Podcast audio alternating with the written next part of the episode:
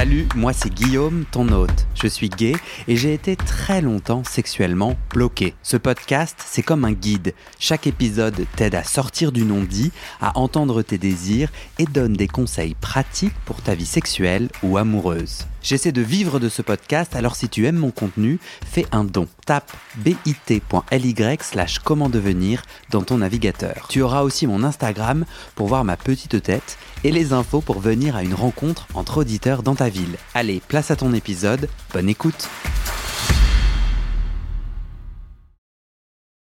Salut toi L'épisode que tu t'apprêtes à écouter parle de suicide, d'addiction, de mal-être et du chemin pour aller mieux.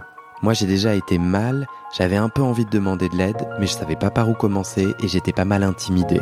Si c'est ton cas, j'ai fait des recherches et je t'ai mis dans le descriptif de cet épisode plusieurs dispositifs d'aide spécialement conçus pour nous, les personnes LGBT+. À chaque fois c'est gratuit, confidentiel et ça fonctionne partout en France. Prends bien soin de toi et bonne écoute. Tom, bienvenue chez moi. Tu peux, tu peux, me répondre. D'accord. Non, c'est vrai, bienvenue chez moi. Moi, je te connais sous le nom de Lola Wesh, drag queen, drag clown qui fait du stand-up. Mais t'es pas là pour ça, t'es là parce que on a échangé sur Instagram au moment où Aurélien, qui est un homme gay bordelais de 39 ans, se suicide. C'était il y a une dizaine de jours. Il se suicide en laissant une lettre euh, d'adieu sur son Instagram, justement. C'est une lettre qui raconte l'homophobie, le sexe à outrance, vidé d'amour, la drogue et la solitude. Et ce que tu m'as dit, c'est que c'est une lettre que tu aurais pu écrire. Mm. Et donc, je t'ai invité à ce micro euh, pour que tu viennes raconter ton chemin à toi. On a tous les deux pas mal hésité à lire la lettre, à même faire ce témoignage en se disant, bof, récupération un peu macabre, sensationnaliste. Si là, c'est qu'on a choisi.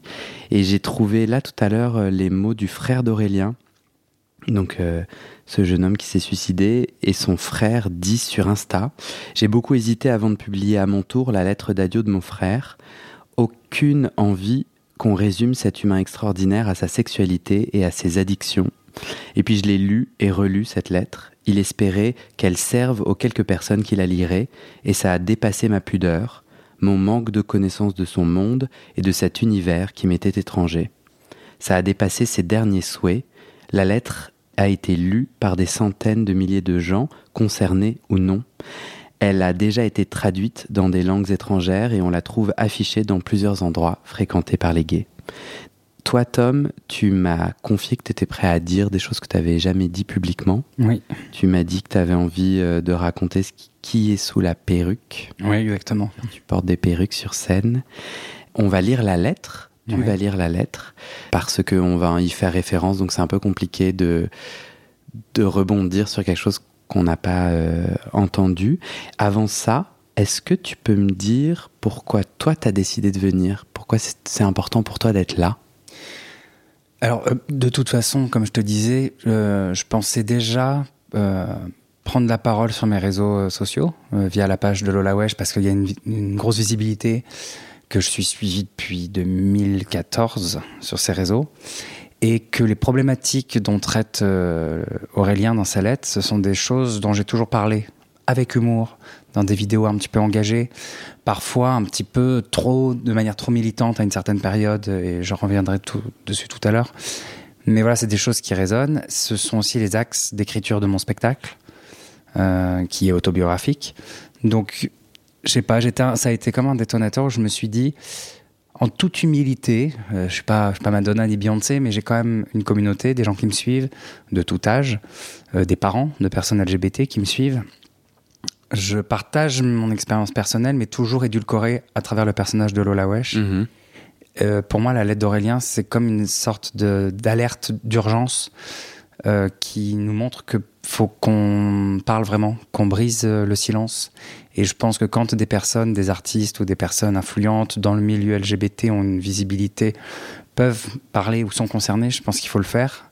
Et ça permet ensuite derrière d'ouvrir un peu le sillage. Enfin, c'est vraiment le sentiment que j'ai. Et je crois qu'il y a un truc aussi un peu égoïste. C'est pareil, j'en reviendrai un peu plus tard dessus. Euh, je pense que cette lettre nous a tous bouleversés sur un plan très narcissique et personnel, où il y a eu un effet miroir. Et je crois que là, moi, j'ai eu une espèce d'électrochoc et de déclic de euh, je vais mieux, je suis aligné, et je crois que c'est pas par hasard que cette lettre arrive maintenant. Hmm. Donc, euh, moi, pour clôturer mon parcours personnel qui va avec l'écriture de mon spectacle, il va falloir que je parle. Et voilà. Donc, il y a un côté un peu thérapeutique aussi. Euh. Et voilà, il y a deux trucs. Il y a l'approche communautaire, l'envie un peu de donner d'autres éléments. Et peut-être avec un regard d'espoir, une note d'espoir. Parce que la lettre d'Aurélien, c'est quand même euh, très dramatique, puisqu'il s'est suicidé. Et puis, ben, un côté, euh, j'ai envie d'être un peu plus humain et moins personnage fictif de Lola Wesh à travers les réseaux sociaux. Mhm. Voilà. Tu nous lis la lettre? Tout de suite. Je souris, mais intérieurement je crie. Je blague, mais intérieurement je pleure. Dans ce monde, on lance des salut ça va? Sans, sans même attendre la réponse. On danse, on rit, on baise, on s'amuse, mais au final, rien, le néant, le vide. Qui a pris le temps de me connaître, de savoir qui je suis vraiment au fond de moi? Trop peu de personnes. Sans doute parce que je leur ai caché mon vrai mal-être, je ne veux culpabiliser personne, le monde est ainsi, dur. Je le trouve chaque jour plus difficile à affronter. On ne s'intéresse plus à l'autre, on ne s'écoute plus. Aujourd'hui, je suis dans une impasse, j'étouffe, je ne trouve plus d'issue. J'avoue ne jamais avoir laissé transparaître à mes proches un quelconque mal-être. Cette obsession de vouloir plaire à tout le monde, toujours sourire, toujours être positif, toujours être beau. J'ai rencontré dans ma vie de belles personnes, des amis bienveillants, j'ai une famille merveilleuse, mais chacun avait son lot de casseroles, de douleurs à gérer. Mon mal-être paraît tellement futile à côté des drames que peuvent traverser mes amis. J'ai toujours trouvé le monde dur, parfois cruel. Dès l'enfance ou l'adolescence, on me harcelait, on me frappait pour mon homosexualité. Puis mes premiers pas en tant que gay, de mes 18 ans à aujourd'hui, je suis beaucoup, beaucoup, beaucoup trop sorti. Et j'ai malheureusement trouvé chez beaucoup de garçons, dès mes premières rencontres et les années qui ont suivi, un manque de bienveillance. On répète ce que l'on a subi jeune gay visiblement. Certaines statistiques le disent. Enfant battu devient violent une fois adulte. Mais il est possible d'inverser cette spirale. Le milieu de la nuit fréquenté à trop haute dose devient alors toxique quand vous ne fréquentez plus que ça. Combien de paroles, de gestes, d'attitudes malveillantes, souvent sans être, souvent sans même s'en rendre compte. Sans doute sûrement à cause des drogues. Mais malgré ça, j'ai continué à sortir, car la solitude me pesait tellement plus, tellement plus. Je ne supportais plus de rester seul, car seul je cogitais inlassablement. Mais paradoxalement, ces soirées me faisaient encore plus cogiter. Et j'ai fini par croire que je ne savais plus rien faire d'autre. Puis j'ai pris des drogues pour ne plus cogiter, pour oublier, pour m'oublier. J'ai toujours aimé danser, c'était d'abord mon premier intérêt pour la vie nocturne. Mais quand on sort, on cherche aussi à plaire, à faire des rencontres. Plaire, plaire, plaire, plaire était tellement ancré dès mes premières sorties. Le culte du corps y est roi. Le physique est la seule chose que beaucoup regardent ces, nuits-là. Rentrer accompagné à la fin de la soirée était un petit shoot pour l'ego. Mais le lendemain, l'ego était vidé encore plus. L'amant parti et à nouveau seul. Je n'ai jamais su comment m'y prendre pour avoir ou vivre une relation sérieuse. J'en ai d'ailleurs jamais eu. Je crois que mon mal-être m'empêchait de vivre sereinement mes sentiments. J'étais tellement maladroit. Et les années passant, et les années, euh, je reprends. Et les années passant, je n'y croyais plus. Ou du moins, je pensais que cela était réservé aux autres. J'ai moi aussi fait souffrir des garçons avec cette même maladresse que j'ai subie. En effet, on m'a vite fait comprendre qu'il était nettement plus facile de coucher que de vivre une belle histoire d'amour. Avec une facilité déconcertante, la consommation, ces garçons qui se donnent sexuellement mais donnent aucune émotion, aucun sentiment, aucune affection. Ce garçon qui m'ignore le lendemain d'une nuit de sexe, qui se rhabille rapidement après, avoir joui. Ce garçon qui me ment pour passer à un autre. Ce garçon qui m'approche par intérêt. Ce garçon qui ne voit en moi qu'un objet sexuel. Ce garçon avec qui je fais l'amour mais qui refuse mon baiser sur ses lèvres. Ce garçon avec qui j'ai passé une nuit torride mais qui ne répondra jamais à mon gentil message. Ou tournera la tête quand il me recroisera? Ce garçon qui me ghostera. Cette soirée, on m'ignorera. Ce garçon qui soudainement passera à un autre. Ce garçon qui utilisera mon appartement comme hôtel pour faire venir d'autres mecs. Et j'en passe. La drogue a grandement contribué à cette dégradation des relations.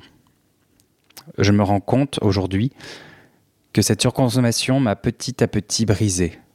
Je ne sais plus comment cela fonctionne, mon cœur est cassé. J'ai pris tout cela avec beaucoup trop de légèreté tout ce temps, mais sans m'en rendre compte. Cela m'abîmait chaque jour un peu plus. On agissait tous de façon incorrecte, moi y compris, les uns avec les autres, bien souvent sans s'en rendre compte, une spirale infernale. J'aurais pu arrêter, mais j'aimais draguer, séduire, conclure et consommer. J'étais devenu dépendant. Ce fut ma première addiction bien avant la drogue, et au final, je répétais ce que j'avais subi ou subissais encore, à être traité comme un consommable. Je pensais trouver le bonheur et de la compagnie dans cette consommation, car parfois j'espérais plus que du cul, mais non car les dés étaient faussés d'avance. Je n'ai trouvé dans ces rencontres d'un soir que tristesse et solitude. Et je m'excuse auprès de ceux envers qui j'ai pu répéter ces actions. À ceux qui penseront se reconnaître dans ces lignes, ne vous reprochez rien. Vous n'êtes pas responsable individuellement. J'insiste, le problème est global. Je ne veux culpabiliser personne, mais vous pouvez encore réagir et vous libérer de cette spirale. Au fil des années, je suis devenu ce que je critiquais étant jeune. Cette hypersexualisation n'apporte rien de bon et fait grandir notre mal-être intérieur à tous. Cette facilité pour coucher empêche toute découverte de l'autre, toute rencontre sérieuse au final, car pourquoi prendre la peine de connaître la personne si elle se donne immédiatement? Elle se donne physiquement, mais rien d'autre. Cela alimente un peu votre ego ou amour-propre sur le moment, mais il sera complètement vidé, juste après, quand on retourne dans sa solitude. Et cela devient un rituel, un automatisme, une consommation jusqu'à la nausée. J'ai consommé, j'ai été consommé. J'ai cultivé mon mal-être chaque jour, chaque plan sans lendemain. Naïvement, je pensais qu'un jour émergerait de toutes ces rencontres l'amour. Mais comment pourrait naître un quelconque sentiment amoureux quand on ne donne rien, juste du sexe? Je me suis noyé dans toutes ces rencontres sans âme. J'écris ces mots pour cesser cette spirale infernale qui touche tant de personnes, y compris des amis. Réagissez, ne vous noyez pas vous aussi, et soyez plus attentif à l'autre. Prenez le temps de le connaître, cela peut être quelqu'un de merveilleux, et cela peut aussi être quelqu'un de brisé à l'intérieur sans que vous le sachiez, comme moi aujourd'hui. Et la moindre malveillance ou indifférence de votre part le poussera un peu plus dans la détresse lui aussi. Au fil du temps, mes sorties se résumaient à draguer, sexe et drogue. Je ne faisais plus que ça. La drogue donne un sentiment de bien-être. Elle permet d'oublier, et avec le temps, elle rend malheureusement insipide tout le reste. Je suis mort à l'intérieur, et je n'ai trouvé aucune passion qui aurait pu m'aider à m'émanciper de la drogue et du sexe. J'espérais toujours rebondir, mais là j'ai perdu espoir. Certains disent maîtriser la drogue. Personne ne peut maîtriser quelque chose qui dirige autant votre cerveau. J'espère que ce message créera un électrochoc chez les quelques personnes qui le liront, un électrochoc de bienveillance les uns envers les autres, j'ai mis beaucoup de temps à comprendre que j'étais hypersensible, ce qui provoque chez moi cette impression récurrente, cette impression récurrente au moindre mauvais signal. Que l'on me critique, que l'on m'ignore, que l'on me snobe, que l'on m'évite, que l'on me juge, que l'on se moque. Chaque geste, action ou parole est interprété, déformé, multiplié par dix. Et je reconnais que les drogues ont accentué les choses. Le milieu de la nuit est envahi par la drogue, qui a creusé petit à petit cette impasse, cette tombe de laquelle je ne peux plus sortir.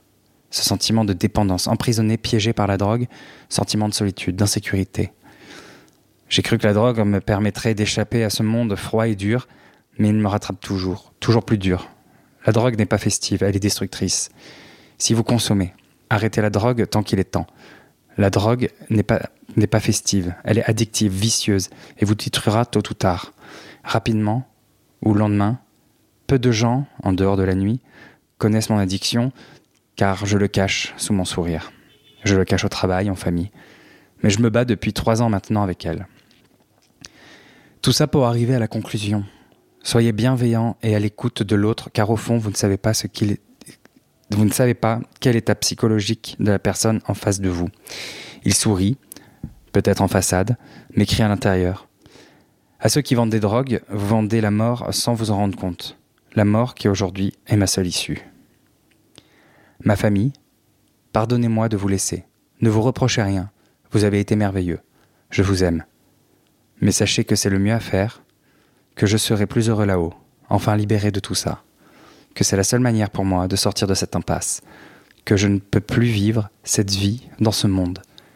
Pardonnez-moi c'est le plus important pour moi, à ma famille. Ne, supprimez pas ce poste. Je sais que je ne raconte pas des jolies choses à mon sujet sur ce poste, mais j'espère qu'il fera réagir et sauvera des gens. J'ai réécrit cent fois ce texte pour que vous compreniez que je n'ai plus le choix. Je regarde ce dernier coucher de soleil. C'est une belle fin, je trouve. Ne me pleurez pas. Dites-vous que je suis à présent libre. C'est euh, difficile à lire. Hmm,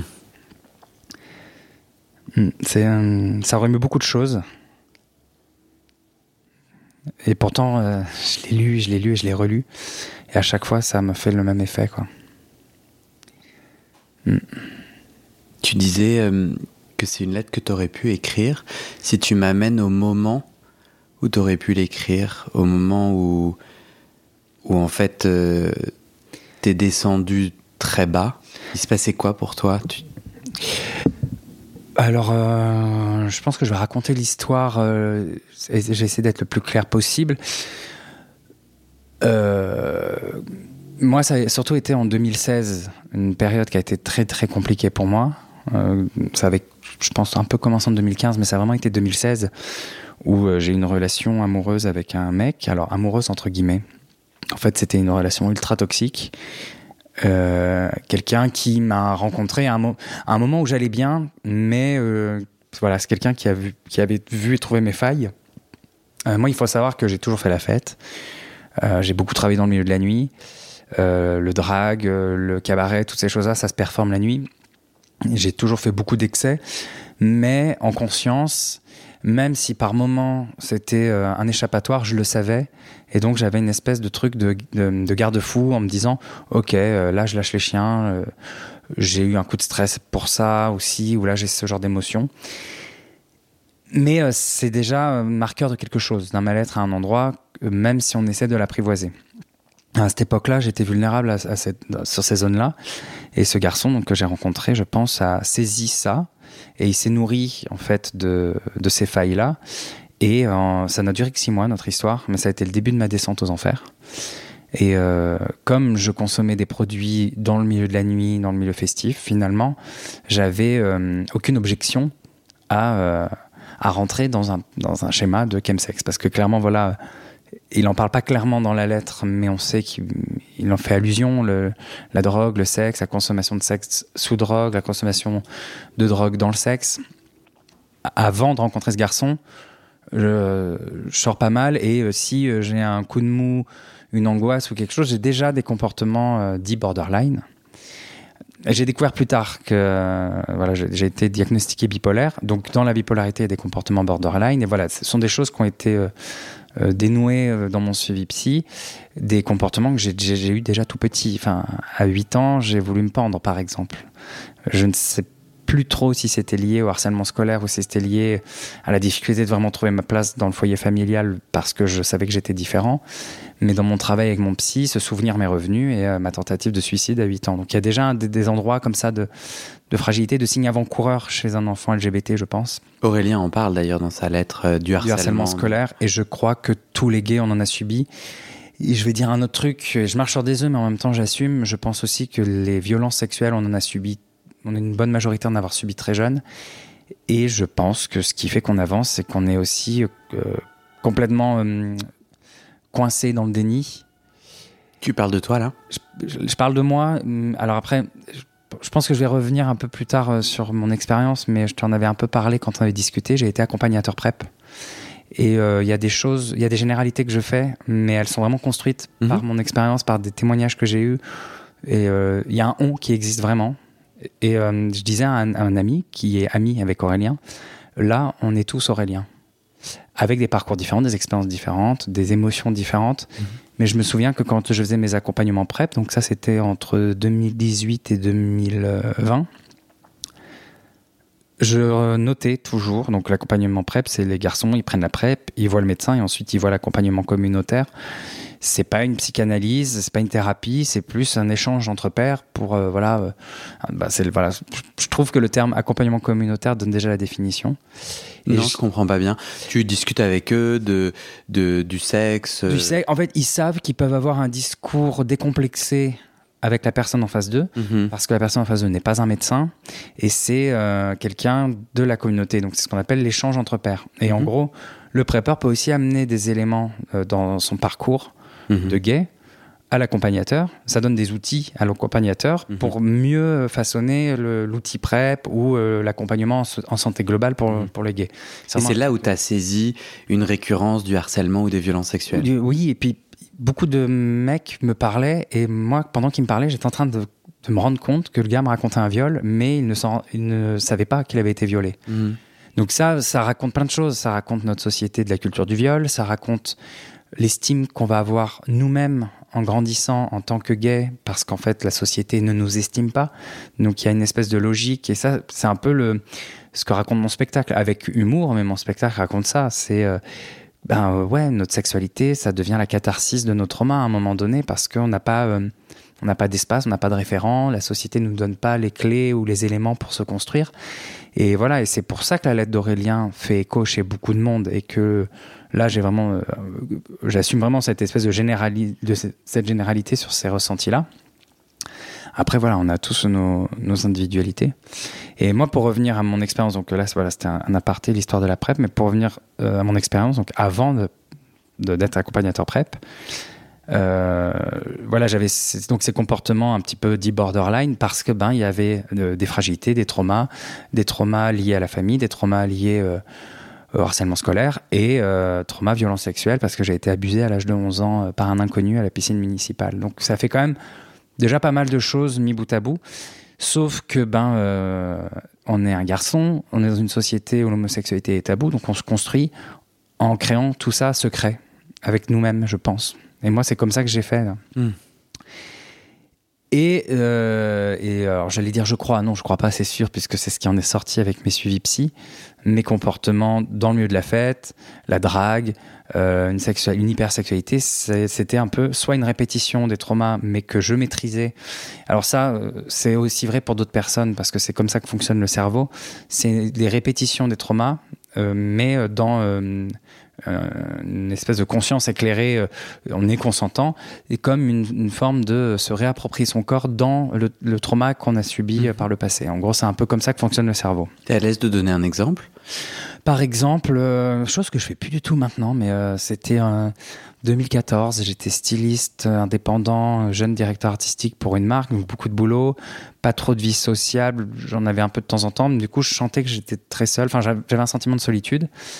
Et, euh, et du coup, ben, les seuls endroits où euh, en termes de, temps et euh, par exemple c'était le mercredi mon jour de repos ben je pouvais sortir que le mardi soir. Et le seul endroit où je pouvais rencontrer du monde c'était les bars à cul et en fait je buvais beaucoup trop d'alcool et je me donnais un peu à n'importe qui n'importe comment. Alors j'aime pas trop utiliser ces termes là parce qu'on est dans quelque chose de très jugeant mais il n'y a pas de jugement de valeur non plus mais c'était T'avais pas de plaisir ou de kiff particulier euh, Peut-être. Peut-être. Je, je- pense qu'il y avait un plaisir dans le côté un peu. euh, euh, j'ai- J'aime bien euh, citer le film Nymphomaniac de Lars von Trier parce que le personnage de Charlotte Gainsbourg a grave fait écho par rapport à mon parcours aussi. Où elle, en plus, elle est consciente de je fais ça sexuellement parce qu'il y a ça qui m'a traumatisé. Mm. Et je pense qu'en 2014, je commençais déjà un peu à saisir ces choses-là. Mais par exemple, je vais donner une scène euh, très précise. Un jour, je me fais baiser par un mec euh, au secteur X. Je, j'avais même pas vu le mec arriver. Je sais pas s'il y a une capote. Et euh, je suis dans une flaque de je sais pas quoi, certainement de l'urine. Et dans ma tête, j'étais en train de me dire, c'est tout ce que je mérite, c'est là qu'est ma place. Donc ça en dit long sur l'estime au plus profond de moi-même, l'estime que j'avais de moi-même. Hmm. Et ça vient de des années de harcèlement, des difficultés à, s'intégrer dans sa famille, le fait d'être gay, quoi, tout simplement. Avec cette relation toxique qui est du coup comme euh, un, un événement qui, un point de bascule, c'est ça? Ça pousse euh, vers la descente plus vite, c'est ça? Ou c'est un des facteurs en tout cas? Je saurais pas te dire. Je pense juste que c'est juste des euh, pulsions. Euh, moi, ma psy me parlait de pulsions de mort. Et euh, c'est quelque chose que l'on retrouve dans beaucoup de témoignages de, de gays, chemsexeurs ou même juste hypersexuels. Euh, si on se renseigne un peu sur la santé globale, euh, qu'on lit un petit peu la presse gay, qu'on se renseigne auprès des associations euh, qui, qui, qui bossent beaucoup sur la santé mentale ou la santé globale des gays, c'est beaucoup des choses qui reviennent tout le temps. Mhm. Donc, en gros, il n'y a pas de. Il n'y a pas de scoop. Enfin, la, lettre d'Aurélien, pour moi, il n'y a pas de scoop, il n'y a pas de nouveauté. C'est juste que là, on, va, on commence peut-être enfin à en parler. Et, euh, et, en fait, voilà, pour dire que, tu vois, dans la lettre d'Aurélien, on a l'impression qu'il y a un événement, c'est euh, j'arrive à Paris, je sors, je rencontre pas l'amour, du coup je suis triste et je vais me suicider. Je fais un résumé. Hein. Euh, je sais que moi, dans mon parcours, dans ma vie, ce qui s'est passé, donc je rencontre ce gars, mon ex, en 2016. Très vite, il y a beaucoup de drogue, beaucoup de sexe, euh, sous couvert de polyamour, euh, de parce que moi initialement j'ai une vision politique où je suis pas hyper sûr que la monogamie ça existe. J'ai une espèce de rejet de toutes les formes patriarcales et judéo-chrétiennes, mais euh, très ok avec ça. Cette personne a utilisé ma pensée pour en fait me vampiriser et que je devienne son instrument. Donc on était soi-disant un couple ouvert et, euh, polyamoureux, mais euh, c'était lui qui décidait. Et, en fait, je ne choisissais pas mes partenaires, il décidait de tout. il y a eu plein de situations hyper euh, violentes et traumatisantes. Par exemple, il me dit ah, regarde sur Grinder, il y a ce couple de versatiles qui veulent nous voir. Si ça te dit, alors je suis pas hyper chaud, le couple est pas mal, et je me dis bon bah pour satisfaire mon mec, on y va. On arrive dans un appart où il y a 15 mecs, tout le monde est défoncé. Et en fait, j'avale mon, inconfort, mon malaise, pour ne pas avoir de conflit avec mon ex. Je prends des drogues pour me mettre au niveau de tout le monde et pour oublier que je suis dans un inconfort. Et euh, puis voilà, et puis il se passe des, scènes euh, de sexe que je ne veux pas, que je ne voulais pas, etc. Donc moi, je me suis dit, ce mec m'a traumatisé. Donc, euh, j'ai galéré à le quitter, ça n'a duré que six mois entre lui et moi. Mais voilà, il m'a fait rentrer dans cette espèce de spirale où on ne devient qu'un objet sexuel, on ne sait même plus ce que l'on pense vraiment. Enfin, moi, je, je n'arrivais plus à savoir si ce que je pensais, ce que je voulais, je voulais vraiment, ou si c'était lui qui me l'a mis dans la tête. Hmm. Il avait réussi à me convaincre que c'est moi qui créais des problèmes et des euh, zones de conflit parce que j'ai des insécurités, etc. Donc, euh, c'était hyper trouble. Et en parallèle de ça, si je comprends, euh, tu, tu, tu sors tu prends des drogues, il y a un mélange en fait. Il y a un mélange et, c'était Tu as raconté un terreau, enfin il y a, y a, un passif qui, qui quand même euh, plein de brisures, enfin et, c'est quelque chose qui en effet est très, surtout le podcast, euh, les gens qui ont écouté d'autres épisodes, on se retrouve. Ce que tu as dit tout à l'heure, euh, François, un épisode, un, témoignage en trois parties d'un François qui parle notamment de chemsex. Un des titres, c'est Pourquoi je sexe avec des hommes qui ne me plaisent pas. Mm. C'est ça m'a frappé quand tu as raconté ben, euh, cette universelle. Enfin, je dis pas que c'est universel, mais en tout cas comment c'est partagé. Et donc il y a un moment où euh, la vie fait aussi peut-être plus de stress ou on ne sait pas quoi, mais en tout cas il y a un cumul et là tu tombes, c'est ça?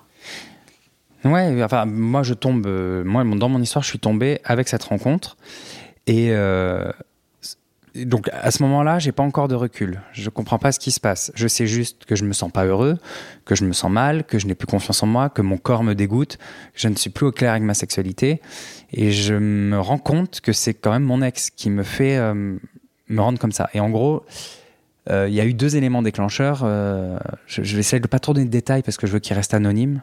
J'ai pas non plus envie qu'il ait des problèmes, même si j'ai beaucoup de choses à charge contre lui. Et je veux pas non plus qu'il se retourne contre moi, mais je suis pas bête, hein, je sais que les gens qui écouteront le podcast savent très bien de qui je parle. Mais. Euh, enfin, les Parisiens. Ouais, de ce domaine-là. Oui, oui. Parce que moi, je vois pas du tout. Les euh. Parisiens dans ce milieu. Il y a eu deux éléments déclencheurs. On était partis en vacances euh, et il était devenu dans un cadre sexuel où il me disait lâche-toi plus, tu sais, ça me fait plaisir si tu te lâches. Donc il me raconte, je, je sais qu'il y a un mot qui existe pour ça, mais l'inverse de jalousie. Donc, La compersion. Voilà. Il me parle de compersion et en gros, il me dit qu'on est là-dedans, lui et moi. Et donc je me détends un peu et je me dis bon bah c'est vrai on est amoureux et tout. Et en fait on rencontre un couple et, euh, je me lâche. Et il a pas du tout aimé. Et il est devenu violent et il a failli devenir violent physiquement. C'était la première fois. Et là j'ai vraiment eu le truc de quand on rentre à Paris je quitte ce mec. Hmm. et, à rentrer à Paris l'étau s'est encore plus refermé sur moi. Il a été euh, et en fait avant ça le premier élément déclencheur c'est que et c'est de ça dont je voudrais parler surtout briser la glace là-dessus c'est que l'élément déclencheur donc il me rendait dingue il y avait beaucoup de consommation de drogue, donc je pense qu'il y avait aussi la drogue qui me rendait dingue. Et euh, c'est très difficile à expliquer. Il faudrait voir le film Mon Roi, parce que c'est euh, Mai Wen qui l'a fait ce film. C'est complètement l'histoire que j'ai vécue. Ce mec hyper solaire, euh, nos proches l'apprécient, nous disent ah il est fou amoureux de toi, mais il fait plein de petits trucs insidieux que seuls nous voyons, ressentons et, euh, et, on, et on peut. c'est hyper dur de dire à son entourage, mais là en fait il me violente parce qu'il y a rien. Euh, en fait la violence psychologique elle est vraiment insidieuse et c'est euh, assez horrible et je pense que pour comprendre ce que je raconte il faut voir ce film parce que c'est vraiment ce que j'ai vécu et dans le film bon, il y a un accident et l'accident donc la femme qui est sous l'emprise a un accident. Et le début du film, euh, la psy lui parle et lui fait comprendre que l'accident, c'est un acte manqué qui est lié à sa relation. Et moi, mon histoire, c'est que ce mec-là, donc là, on était à distance, il, était, il s'était déplacé pour le travail, et il arrivait à distance à me mettre dans des états de démence. Enfin, je devenais complètement fou, à en souffrir à l'intérieur. Je sentais vraiment de, j'arrivais plus à respirer, j'étais dans des crises de panique. Et un soir, euh, il me rend dingue et, euh, et et j'ai l'impression d'être la dernière des merdes. Donc je prends un vélo, j'habitais à Montmartre à l'époque. Et là, j'ai vraiment une pulsion de euh, faut que ça cesse en fait. C'est le seul moyen que ça cesse. Parce qu'en plus, je me sentais abandonné par mon entourage. Et euh, je vais expliquer après pourquoi, mais là, j'étais vraiment seul. Et j'ai accéléré et j'ai vu une rue en pente et je me suis jeté dans cette rue en me disant voilà, c'est fini. Donc, euh, tentative de suicide que j'ai brodé, j'ai brodé autour de, cette tentative de suicide un immense mensonge, et ça fait depuis 2016 que je traîne ce mensonge, qui est euh, j'étais bourré, je suis tombé à vélo. Euh, mensonge qui était difficile à, tenir avec les médecins parce qu'ils n'arrivaient vraiment pas à comprendre comment j'avais. Parce que je me suis cassé le col du fémur. Donc la chute a été violente. Arrivé au sol, état de choc, je réalise ce que je viens de faire. Ça me fait peur, où je me dis, il faut vraiment que je quitte ce mec parce que là, j'aurais là, c'est parce que j'étais à vélo. Euh, 3 heures du mat, il n'y avait pas d'automobiliste, rien. Enfin, un taxi est arrivé, parce qu'il a vu le vélo rebondir et lui était persuadé que je m'étais fait renverser par une voiture. Euh, mais sinon, il n'y avait personne. Mais ça m'a choqué. Je me suis dit, mais j'aurais pu aller jusqu'où? J'aurais pu faire quoi? Si c'était arrivé euh, Si cet état de, folie, m'avait amené à cet état dans le métro, par exemple. ça m'a vraiment fait peur. Parce que je me suis rendu compte que là, c'était vraiment une pulsion. Euh, et, donc j'ai menti, j'ai dit au médecin que j'étais tombé à vélo. Les pompiers, pareil, il y avait toujours une espèce de. Pour eux, il y avait quelque chose d'incohérent. Les pompiers étaient persuadés que je m'étais fait renverser, mais que le, chauffeur était, avait fui. Personne ne comprenait parce que euh, le chirurgien m'avait dit vous avez fait une blessure soit d'un motard, soit une, chute d'un immeuble de trois étages. Et à l'hôpital, quand il m'a dit ça, intérieurement, je me disais bah, euh, oui. Mais je flippais parce que je me disais euh, tentative de suicide, c'est euh, hôpital psychiatrique, pas forcément une bonne prise en charge psychiatrique et souvent euh, beaucoup de sédatifs. Et moi, j'avais quand même mon travail artistique et je crois que le truc qui m'a toujours sauvé, c'est vraiment la scène et le travail artistique. C'est toujours été un, un, phare dans les moments où j'allais pas bien. Là, je savais que tous les spectacles que j'avais allaient être annulés parce que ben j'ai pas marché pendant plusieurs mois. Mais voilà, moi, la lettre d'Aurélien, ça m'a fait un détonateur de avant ce, geste un peu désespéré que j'ai eu, j'ai écrit des textes comme ça. J'en ai encore. J'en ai même écrit après. Euh, ils me servent d'outils beaucoup sur mon travail avec ma psy. C'est des choses que je garde, que je lis des fois un peu amèrement ou avec du recul. Mais euh, voilà, j'écris beaucoup, hein, puisque j'ai écrit mon spectacle. Et c'est vrai que des fois, écrire, c'est salvateur. Là où euh, la lettre d'Aurélien me bouleverse, c'est que voilà, on sent que c'est quelque chose qui a été écrit peut-être depuis plusieurs semaines, plusieurs mois, qui est hyper réfléchi. Il y a une lucidité même à travers l'acte, de l'acte, de l'écriture à l'acte. Tout, ça pour moi c'est un manifeste en fait. C'est même pas, c'est même plus un suicide. Enfin c'est le sentiment que j'ai quoi. Et, euh, moi ça m'a, ça m'a vraiment interpellé où je me suis dit mais euh, j'aurais pu être un Aurélien aussi. Sauf que ben il s'est passé d'autres choses, euh, des prises de conscience. Tu vois c'est rigolo hier j'ai fait un spectacle et euh, j'ai eu un petit discours à la fin, euh, j'ai fait un petit discours sur euh, Aurélien et, sur tous les gays de manière générale, le chemsex, etc. Et j'ai dit à la fin, faut qu'on garde sa lettre, faut qu'on la lise, c'est important, faut qu'on fasse quelque chose de ça. Hum, le seul regret que j'ai, c'est que j'ai le sentiment qu'Aurélien ne s'est pas laissé le temps.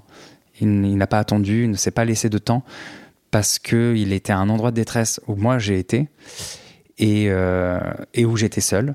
Et ça aussi, c'était un truc qui était important pour moi à dire. Euh, au moment où sa lettre est sortie, tout le monde l'a enfin tout le monde, beaucoup de mecs l'ont partagé, des médias l'ont partagé, avec ce truc de si vous n'allez pas bien, ne restez pas seul, parlez. Et euh, c'était le lendemain.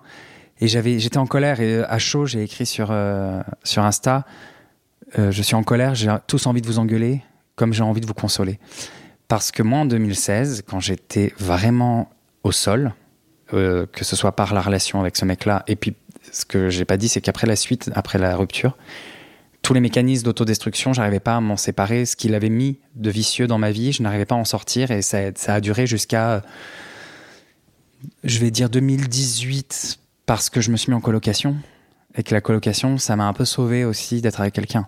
Mais euh, je vais vraiment bien depuis 2020. Donc de 2016 à 2020, c'est quand même très long. J'ai encore un peu le fantôme de cette histoire-là. Et quand j'ai vu tous ces gens faire oui, euh, et des, gars que je connais et qui m'ont maltraité à un moment donné dans ma vie, et surtout à cette période-là, qui, qui mettaient oui, il faut qu'on soit plus bienveillant entre nous, il faut qu'on apprenne à plus s'aimer, j'étais en colère parce que c'est pas vrai. Et là, j'avais ce sentiment de. Euh, à l'instant T, on est en train de vivre une espèce d'hystérie narcissique où chacun se voit à travers cette lettre et donc va dire qu'il a envie qu'on lui dise. Sauf que personne ne, ne va. Et j'ai dit, j'avais dit à des mecs. Pourquoi c'est pas vrai Ben euh, moi, quand j'étais au plus mal, j'ai alerté. Et si j'alertais pas forcément euh, euh, frontalement, verbalement, il y avait, je crois, sincèrement, énormément de signes avant-coureurs, de signaux, de choses. Parce qu'on me faisait des remarques en plus en disant que j'avais. Enfin, on me... Et puis c'était beaucoup lié à Lola Wesh. Jamais moi, l'humain. Euh, Lola Wesh est too much, Lola Wesh a fait que gueuler, euh, Lola Wesh est trop politique, euh, elle, elle, va trop loin, elle est trop sensible. On, on, il y avait toujours ce truc de, comme on va dire à une femme, ah, t'es hystérique. Mais jamais personne ne s'est dit à un moment donné, mais comment est-ce qu'il va?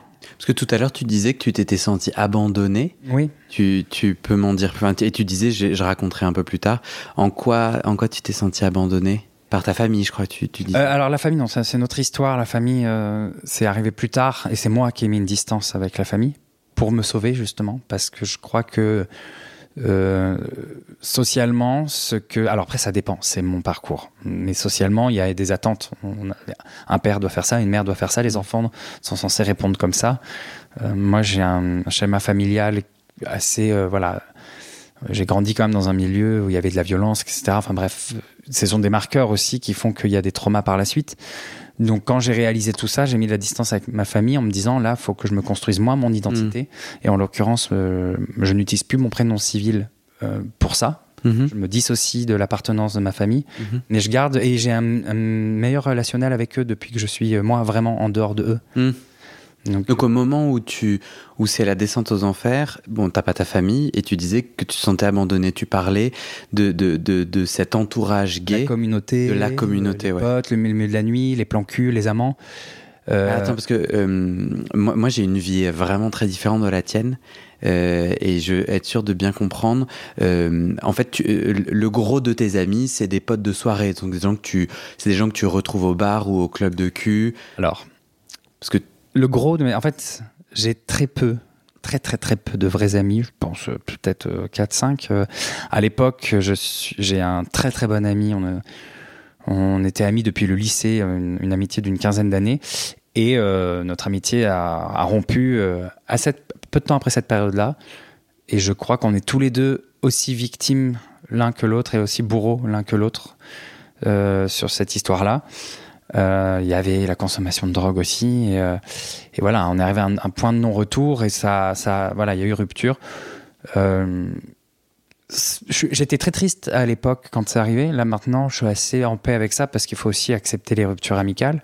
Mais je vois bien que toute cette traversée du désert compliqué, de la dépression, des drogues, etc., ça a aussi brisé une amitié de 15 ans. Mmh. Donc, euh... et, et, et, donc, euh, pour toi, est-ce que c'est le, le terreau, euh, toutes ces violences et ces traumas qui font, parce que Aurélien le mentionne, qui font que c'est plus dur pour toi de créer des amitiés fortes qui pourraient t'aider là en 2016 et que donc Alors, tu te sens abandonné, enfin t'es seul. Est-ce que c'est ça serait lié parce que Aurélien avait l'air de le dire dans sa lettre? Alors euh, moi, tu vois, donc cet ami avec qui j'étais ami depuis le lycée, il y avait une amitié très forte, sauf que je crois que on était tous les deux pas bien. Et il y avait ce truc où on s'est entraîné mutuellement. Ouais. Donc en fait, personne n'aide personne, même si on pensait ouais. s'aider mutuellement. Euh, en fait, ouais, il y avait quelque chose de, on devenait l'un pour l'autre toxique, et pourtant c'était une belle amitié. Mais ce serait ingrat de dire que euh, j'étais complètement abandonné. Mais j'ai euh, des amis, très très peu, plus sains. Je mets des grosses guillemets. Hein, parce que pour moi, il n'y a pas de être sain ou malsain, mais, mais des amis qui, euh, qui sont loin, loin du milieu de la nuit, loin de l'hypersexualisation, loin des consommations de drogue. C'est moi qui euh, n'allais pas vers eux par honte. Hmm. Parce que, par exemple, le fait de subir des violences psychologiques et sexuelles, c'est con, mais euh, même le, le, viol que j'ai subi à 11 ans, j'ai mis énormément de mal à en parler parce qu'il y a toujours ce truc de qu'est-ce que j'ai fait pour que ça m'arrive? Mm. Euh, mon ex, j'avais toujours j'ai rencontré beaucoup de mecs en fait euh, violents, toxiques, et ce qui venait automatiquement dans ma tête, c'est c'est ce que je mérite ou qu'est-ce que je fais mal pour. Donc il y a une forme de honte, d'autoflagellation, et nos amis les plus sûrs, on, a tellement peur de les mm. décevoir mm. qu'on va sauver la face. Et Aurélien le raconte ça. Mm-hmm. On cache. On cache. Et il y a des amitiés un peu plus éphémères, et j'ai toujours été ok avec ça. Euh, qui, là, euh, quand on ne va pas bien, peuvent le voir. Ou alors on va essayer de leur dire, et euh, dans le milieu de la nuit, ben, si on va pas bien, les gens préfèrent nous tourner le dos. Et puis moi, le problème, c'est que comme j'ai un personnage public, enfin c'est déjà arrivé que des gens me disent, contente-toi de nous faire rire. Je faisais des vidéos. En fait, j'ai réglé des problèmes en faisant des vidéos à travers Lola Wesh. Il y a beaucoup de vidéos que j'ai supprimées. J'ai fait un nettoyage. Je repars à zéro sur beaucoup de choses. La réécriture du spectacle, la réécriture du personnage aussi. Mais j'ai revu des vidéos, je me disais non, mais clairement là, c'est un appel au secours. Et en face, j'avais que des portes qui se fermaient, du rejet, des gens qui me bloquaient.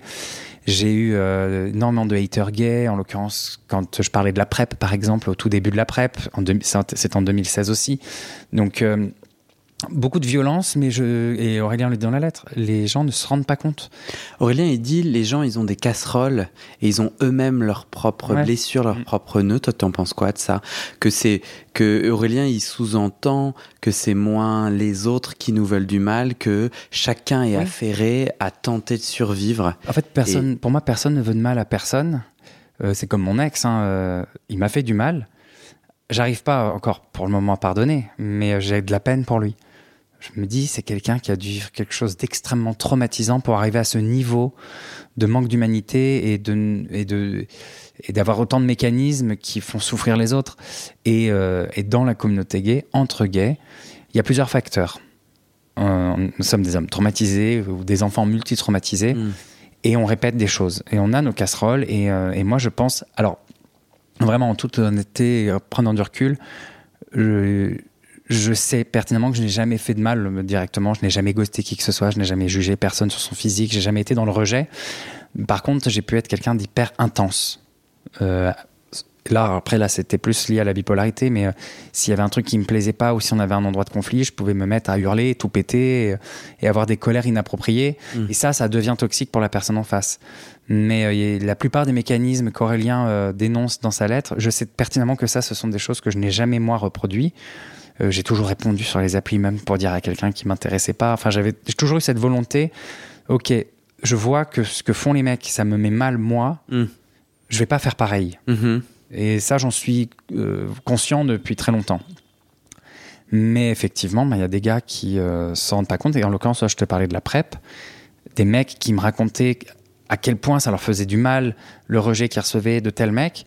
Puis en même temps, derrière, il me dit Ah, puis il y a lui qui me harcèle. Ah, puis c'est une folle, j'aime pas les folles.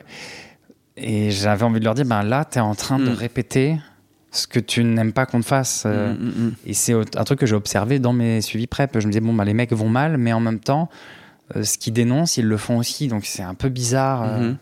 Et, voilà, il a raison, Aurélien, dans la lettre, quand il parle de spirale. Il y a une espèce de cercle vicieux comme ça qui se mm-hmm. ferme sur nous. Et je parlais de ça à un ami, c'est le triangle Cap Capman, je crois. Euh, triangle euh, de tragédie, donc où on est victime. Un coup on est victime, un coup on est sauveur, un coup on est euh, persécuteur. Et je vois bien que les relations gays, c'est complètement comme ça que ça fonctionne. Cette espèce de chose où à chaque fois, on a, hmm. on a toujours la place au moins une fois à un moment donné. Moi, je suis gay, j'habite à Paris, je sors pas, et je sors depuis peu. Et je n'ai jamais rencontré le monde que tu décris. Je ne l'ai jamais. Euh, tu vois, je suis un privilégié et j'allais te demander pourquoi moi je l'ai pas rencontré ce monde-là. Et je pense que ça m'imp... Euh, tu vois, c'est ton témoignage et, je trouvais ça juste intéressant de faire une parenthèse pour dire quand même que il euh, n'y a pas une communauté gay, il n'y a pas un, enfin, il n'y a, pas un milieu nocturne gay. Et il n'y a pas euh, les gays, euh, mais il y a celles et ceux, en tout cas ceux que toi tu as rencontrés, avec qui tu tisses tout un témoignage, et, je remets pas ça en question, bien entendu. Mais, moi, réalité, quoi. le moment où genre tu viens dans mes chaussures, jusqu'à il y a pas très longtemps, où moi j'étais complètement bloqué pour plein d'autres raisons, autres sujets, on pourra en parler une autre fois. Mais j'étais bloqué, je ne sortais pas, je ne voulais pas sortir. Tous ces endroits me faisaient peur pour des raisons très similaires à ce que tu disais, tu vois, mauvaise estime de moi, etc.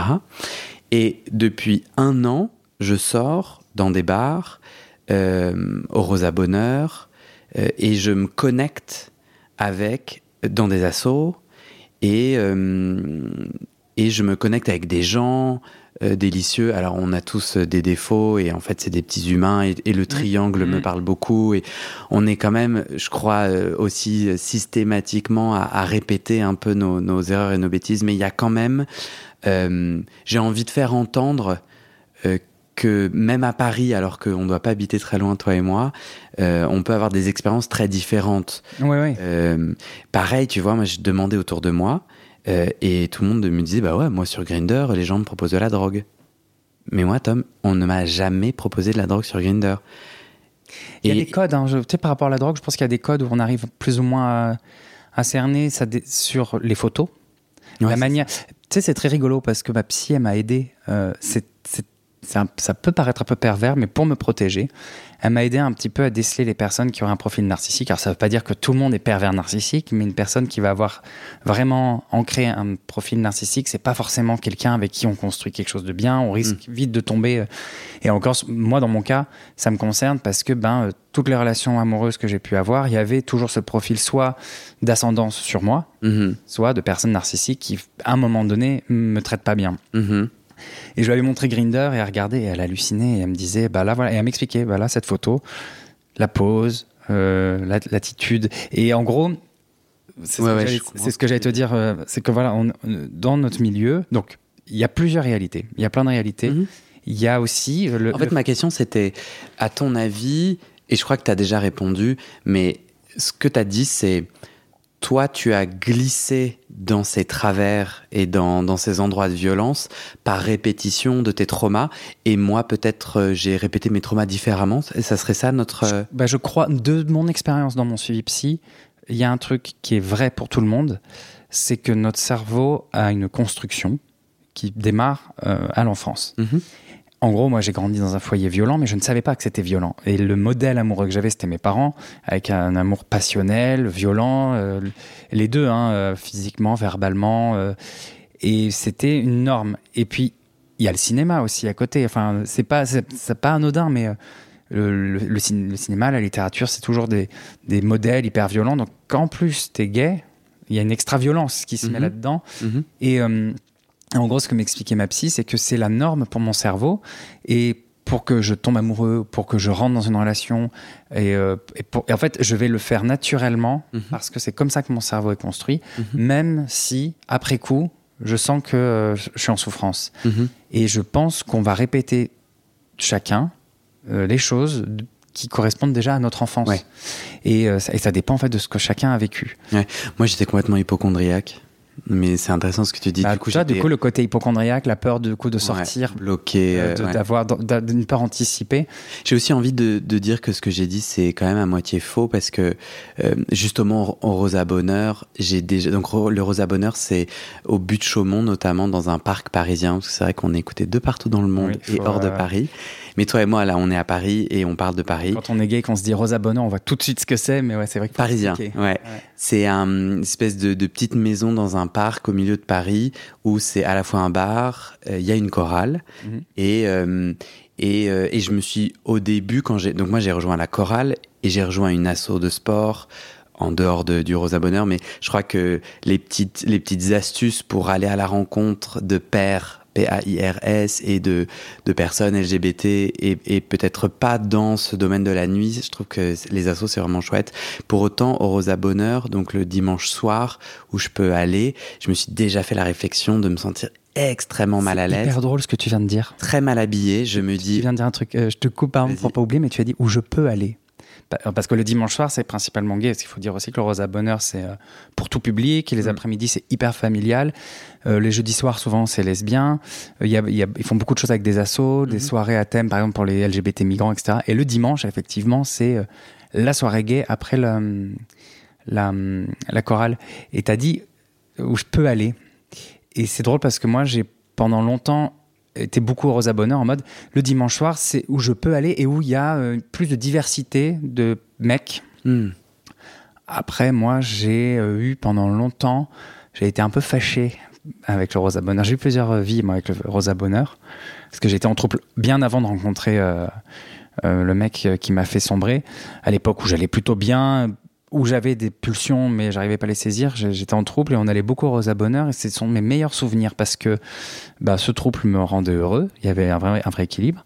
Je, rencontrais du monde et euh, qu'est-ce que je me faisais draguer au Rosa Bonheur? En fait, c'est con, mais Aurélien, il en parle en lettres. Ça booste l'ego. Mm-hmm. Et, euh, et c'était cool parce que derrière, j'étais pas seul et j'avais mon histoire avec ce couple. Quand j'ai arrêté mon histoire avec ce couple, j'ai continué à aller au Rosa Bonheur et là, j'ai vu une autre facette. Et en gros, voilà, moi, ce que je voulais te dire, c'est que euh, tout est vrai et tout est différent parce qu'en fait, ça, on a tous des, des humeurs et, euh, et, une santé mentale euh, qui nous mhm. appartient. Et en fait, je crois que quand on va bien, qu'on est aligné avec soi-même, ancré, on peut sortir facilement, même dans les endroits qui peuvent être les plus sordides, tant qu'on est OK avec nous, oui. qu'on n'a pas de jugement, il n'y a mhm. rien qui va nous heurter, il n'y a rien qui va nous blesser. Oui. Quand on est un peu mhm. fragile, quand on traverse une mauvaise période, et moi en l'occurrence, bah, la période où le Rosa Bonheur était violent pour moi, et je forçais, je forçais, c'était horrible. Euh, c'était un moment où je n'allais pas bien et en fait j'étais ignoré par les mecs, j'avais l'impression d'être transparent. Mhm. Ou alors un gars venait me rouler une pelle, dix minutes après je le cherchais pour qu'on rentre chez moi et il est en train de rouler une pelle à un autre gars. Mhm. Chose qui, quand je me sens bien, n'est pas important pour moi. Mhm. Et je crois que voilà, moi ce que je voudrais dire surtout, c'est à recentrer le propos autour de la lettre d'Aurélien, c'est, euh, toi j'ai dit, il s'est pas donné le temps. Et euh, il, je crois qu'il était vraiment, vraiment dans une impasse, il le dit et à croire, il, pensait que personne pouvait l'aider. Et hier, euh, j'ai voulu en parler à cette soirée parce qu'on c'était pour Aide la soirée. Et euh, je voulais préciser, Aide ne fait pas que de la lutte contre le VIH. Il propose plein de choses, et en l'occurrence l'accompagnement communautaire. Hmm. Et moi, je pense que ce qui m'a sauvé, c'est que je suis rentré à Aide en CDI et j'avais les outils que je proposais aussi à mon public, euh, les sexos, les, les, psychiatres, enfin des choses auxquelles on ne pense pas. Hmm. Et les solutions, elles sont là, mais on nous l'apprend pas. On nous dit pas, ça existe. On nous accompagne pas là-dedans. La santé mentale, l'homosexualité, la santé sexuelle, c'est tabou. Et donc, on peut vite se retrouver tout seul et avoir honte d'en parler à nos amis. Mmh. Donc, ne pas se sentir bien. Sortir en se disant, ben, euh, je vais me percher un peu, je vais draguer, ça va me faire du bien. Sauf qu'en fait, on n'est pas bien avec nous-mêmes. Donc, mmh. tout nous heurte, tout est violent. Et on, euh, moi, ça me parle complètement le moment où tu te sens pas très à l'aise, pas très aimé, et hop, tu vas au bar prendre un autre verre. Et donc, ce que je voulais dire aussi, c'est que je perçois quand même euh, euh la tu vois, la place de l'alcool et l'obligation un peu de l'alcool. Donc, non, non, tout ce que tu m'as dit me parle, mais on a quand même des, des chemins assez différents. Toi, tu sais pourquoi la drogue pourquoi Parce qu'il y a quand même en parallèle, tu parles de ça, de cette addiction et, Aurélien. Euh, Alors là, après, je pense que c'est une question de, de produit aussi. Et euh, il y a un endroit où je suis, enfin, je vais pas dire en colère, c'est beaucoup trop fort. Enfin, il y a une forme de colère, si quand même, parce que j'ai travaillé dedans, dans la santé communautaire. Et il y a un endroit où, euh, enfin, il y a les catinones pour nommer ces drogues-là, donc c'est des drogues de synthèse. En l'occurrence, la plus connue c'est la 3-MMC, même si aujourd'hui c'est plus vraiment ces molécules-là qui tournent. Euh, c'est des produits donc euh, synthétiques qui vont réveiller une extra libido, parfois même presque de l'ordre de la prédation. Et du coup, je reviens encore un petit peu en arrière. Euh, donc, pour faire les points, voilà, un groupe d'hommes gays traumatisés, certainement beaucoup d'enfants multitraumatisés en nous, mais on est aussi des hommes. Et euh, même si on vit notre homosexualité, on a grandi, on s'est conscient en étant des hommes, et je pense qu'il y a une majorité d'hommes gays qui ont performé, qui continuent à performer et qui se protègent ou s'enveloppent pour se protéger, euh, vraiment comme un, mécanisme d'autodéfense, dans la performance de la masculinité toxique. Et quand je dis masculinité toxique, c'est euh, la prédation, la surconsommation sexuelle des mecs sans faire attention à eux. Mmh. On se comporte, en fait, on se comporte entre nous comme des mecs hétéros traite les nanas. Mhm. Et en plus de ça, on a aussi le côté compétitif concurrence. Et c'est pas forcément. En fait, c'est inconscient. Hein, euh, Mhm. Mais toi, moi, je te parle. arrivé. Moi, je te parle de ce que je ressens Mhm. parce qu'aujourd'hui, je prends du recul sur plein de choses. Je suis en thérapie, je vois un psychiatre et il y a et plein de trucs que j'ai dénoués. où, Donc, du euh, coup, toi, tu prends des drogues euh, pour être dans cette chasse sexuelle Non. qui te donne de l'estime de toi. la chasse sexuelle, elle était avant les drogues. Non, non, les drogues. euh, Pourquoi les drogues? Pourquoi tu prends des drogues? Alors moi, Pour s'échapper? Initialement, les drogues, c'était euh, MDMA ou euh, euh, Exta pour danser parce que ça, ça décuple le- les sensations, la musique. Et, Enfin, c'est vraiment ce kiff de teuffer, de euh, j'ai kiffe le son, machin. On est en boîte, donc quelque chose un peu plus charnel sur les touchés, machin. Et je ne suis jamais arrivé à un endroit que l'on peut qualifier de sordide. Et pareil, je mets des grosses guillemets parce que je, veux vraiment marcher sur des œufs, parce que je veux pas que les personnes qui euh, consomment chemsex ou festif se sentent offensés par ce que je dis, parce que euh, je continue aujourd'hui à consommer. Hum, je veux vraiment montrer les deux faces. C'est que quand on va bien, euh, baiser en, se droguant, ça peut être hyper épanouissant quand on est entre personnes qui vont bien, euh, conscientes, où c'est... Aurélien, dans la lettre, il dit on ne maîtrise pas la drogue, on ne la contrôle pas. Non, parce que euh, c'est pas la drogue, c'est l'addiction. L'addiction, c'est une maladie. On l'a ou on ne l'a pas. Et il y a des personnes qui n'ont pas de facteurs euh, addictifs. En revanche, la drogue peut avoir un impact sur la santé. Mais euh, quand on le sait, on boit beaucoup d'eau. Si on voit qu'on consomme beaucoup de drogue, ben, on voit un addicto pour en fait conscientiser sa, sa consommation. Je vais recevoir un addicto sur ce podcast, mais j'ai pas l'impression que ça soit vrai. Il y a certaines drogues qui sont faites pour te niquer le cerveau, que tu sois euh, sensible ou pas à l'addiction. C'est pour ça que j'allais y venir. T'as pas le choix. Quoi. moi, j'allais y venir et je crois que là, il y a un truc. Donc, euh, moi, j'ai vraiment vécu ma consommation de drogue de deux côtés. Le, les, les réactions euh, addictives chez moi, je les ai identifiées beaucoup avec l'alcool. Où euh, ça devenait anxiolytique, où j'aimais bien euh, boire tout seul et être un peu sous pour bien dormir. Mais ça, je m'en suis rendu compte quand j'ai commencé mon travail euh, d'addicto.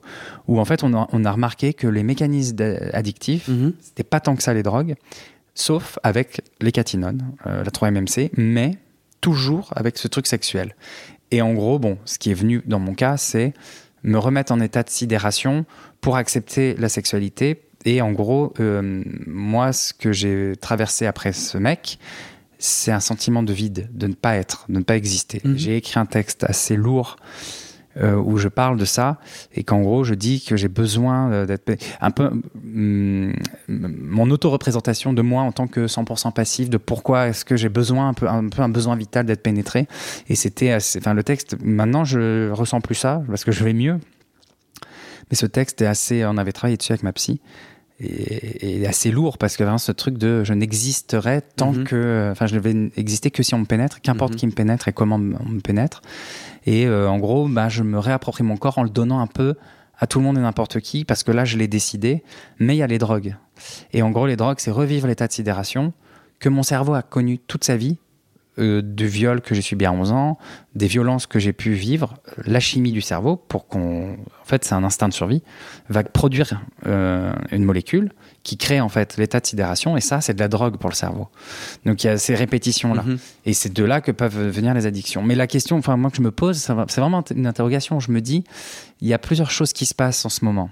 Il y a de plus en plus de mecs hyper addicts qui, par exemple, prenaient de, de la cocaïne ou de la MDMA avant et n'étaient pas addicts. Dès qu'ils ont commencé le chemsex ou à prendre de la 3, ils sont devenus hyper addicts. Et il y en a même qui ne consomment plus de sexe et qui consomment de la 3 et qui vont jusqu'à l'injection. Et et il y a plein de. Voilà, de et là, je te parle avec ma casquette, mon ancienne casquette de aide, Mm. de travailleur euh, en santé sociale, où avec ces observations, il y a tous ces comportements-là qui changent de personnes qui n'avaient pas de terrain addictif. Donc, ça nous pousse à nous interroger sur ce produit. Qu'est-ce qui crée? Et l'autre truc euh, où je me questionne, c'est sur ben, toutes ces questions de santé mentale, et on est hyper nombreux euh, parmi les LGBT à être diagnostiqués euh, bipolaires. Énormément d'hommes gays font des dépressions, énormément d'hommes gays sont diagnostiqués bipolaires, et moi j'ai été diagnostiqué en 2020. Et je ne vais pas dire que j'accuse le coup, parce que bon, on, on est remonté très loin dans mon enfance, et il y a des signes avant-coureurs, des éléments qui montrent que c'était là. Mais moi, je crois que ça a augmenté, ça s'est décuplé quand j'ai rencontré ce mec avec ces produits Mhm. qui euh, pètent vraiment le cerveau. Et euh, ça peut être une bonne drogue dans les sensations, il se passe quelque chose, machin, mais c'est pas une drogue. euh, tu vois, écouté ton épisode là avec oublié, Yann, je crois, Mhm. et qui parlait de cette culture d'incitation. Et, et j'écoutais. alors je crois, bon lui c'est sa réalité, mais je crois que l'incitation proposée, c'est inconsciemment chercher un compagnon de galère. Mhm. Ça va valider, le fait de partager, ça va valider ma consommation. C'est pareil avec l'alcool. Tant qu'on n'a pas euh, conscientisé qu'on est alcoolique, on va toujours trouver le moyen de boire des coups avec des potes. Quand Mhm. on sait qu'on est alcoolique, qu'on en parle avec l'alcool, on, on se boit sa bière tout seul chez soi. Tu vois. Et, euh, et là, je fais une parenthèse, il y a ce, ce que ma psy, euh, enfin mon addicto appelle le côté perm- permissif. C'est bon, bah, maintenant que j'ai compris que j'avais des addictions, des mécanismes d'addiction, bah, comment je les dompte? Et des fois, ben, moi, je sais que je continue mes suivis, mais j'ai la conscience, il y a une phrase que je dis souvent, euh, je suis en train de danser au bord du gouffre. Je danse parce que je vais bien, Mm. euh, que ma consommation, je la, je la régule, je la balise, je me mets vraiment des règles et j'arrive à respecter ces règles-là, mais parce qu'en réalité, je vais hyper bien en ce moment, j'ai un job qui m'épanouit, mes passions font que grandir, donc tout va bien, et ça serait trop bête de tout détruire euh, par une overdose ou par euh, en, en ressombrant. Et je reviens tellement de loin, et je connais en fait les abysses, j'ai pas du tout envie d'y retourner. J'ai envie de te proposer euh, dans le prochain épisode, la deuxième partie de ton témoignage, justement, euh, que tu nous racontes la remontée. Ouais, Parce qu'il y a quand même eu. tu- là, tu as fait référence. ouais, ouais. Euh, Est-ce que euh, tu veux ajouter une dernière chose? J'ai l'impression que tu as bien tout dit sur les causes, tout ce qui s'est passé jusqu'à cette tentative de suicide, cette rupture. Est-ce qu'il y a quelque chose que tu veux ajouter? Bah, moi, j'avais envie de parler avant de qu'on remonte Euh, moi, j'avais envie de parler de comment, bah, au moment où j'étais. euh, euh, voilà, moi, le truc où la lettre d'Aurélien vraiment fait écho, c'est que quand il parle d'impasse, d'être persuadé qu'il n'y a plus que la mort, mais de voir qu'en fait tous les congénères gays vont mal et qu'on est comme impuissant, enfin, tout ça, je me reconnais à cette époque. Hmm.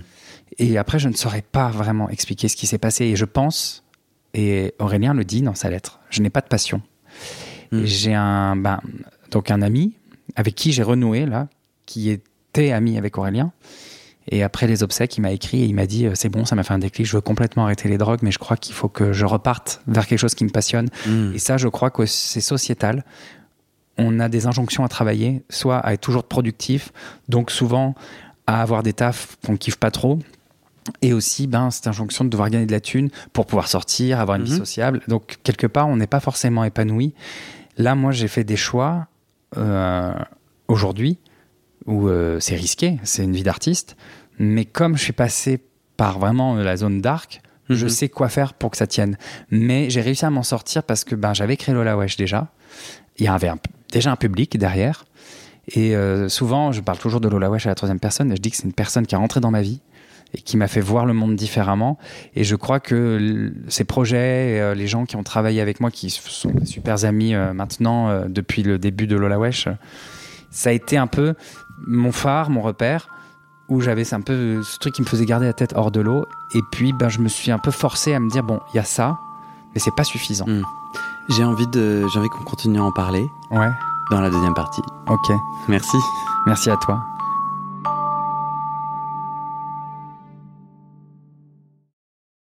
Et c'est la fin de cet épisode. Il y a plus de 130 épisodes à découvrir sur ce podcast. Ça fait beaucoup, alors je t'ai rangé les épisodes par thème. Conseils sur la sodomie pour ne plus avoir mal ou comment bien faire son lavement. Le BDSM, la bisexualité, couple ouvert ou exclusif, le racisme, le polyamour, etc. etc. C'est génial et c'est sur le site du podcast. Tu tapes bit.ly slash comment devenir dans ton navigateur. Ah, une dernière chose, ne t'en va pas, si tu aimes mon contenu et que tu veux que ça continue mais tu ne peux pas devenir un des 400 en me soutenant financièrement, tu peux m'aider en quelques clics. Écoute bien. Il te suffit de cliquer sur s'abonner ou suivre sur la page du podcast dans ton app d'écoute et de mettre 5 étoiles. Ces petits clics qui te prennent 5 secondes, ça fait vraiment une grosse différence pour le futur du podcast. L'algorithme se met à pousser automatiquement le podcast à plus de gens.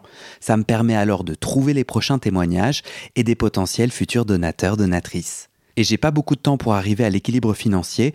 Tant que j'ai pas trouvé 400 personnes qui donnent chaque mois, je dois utiliser mes économies et ça ne va pas pouvoir durer. D'ailleurs, pour devenir un ou une des 400 et faire un don pour que le podcast continue, va sur le site du podcast. C'est toujours le même lien bit.ly slash comment devenir.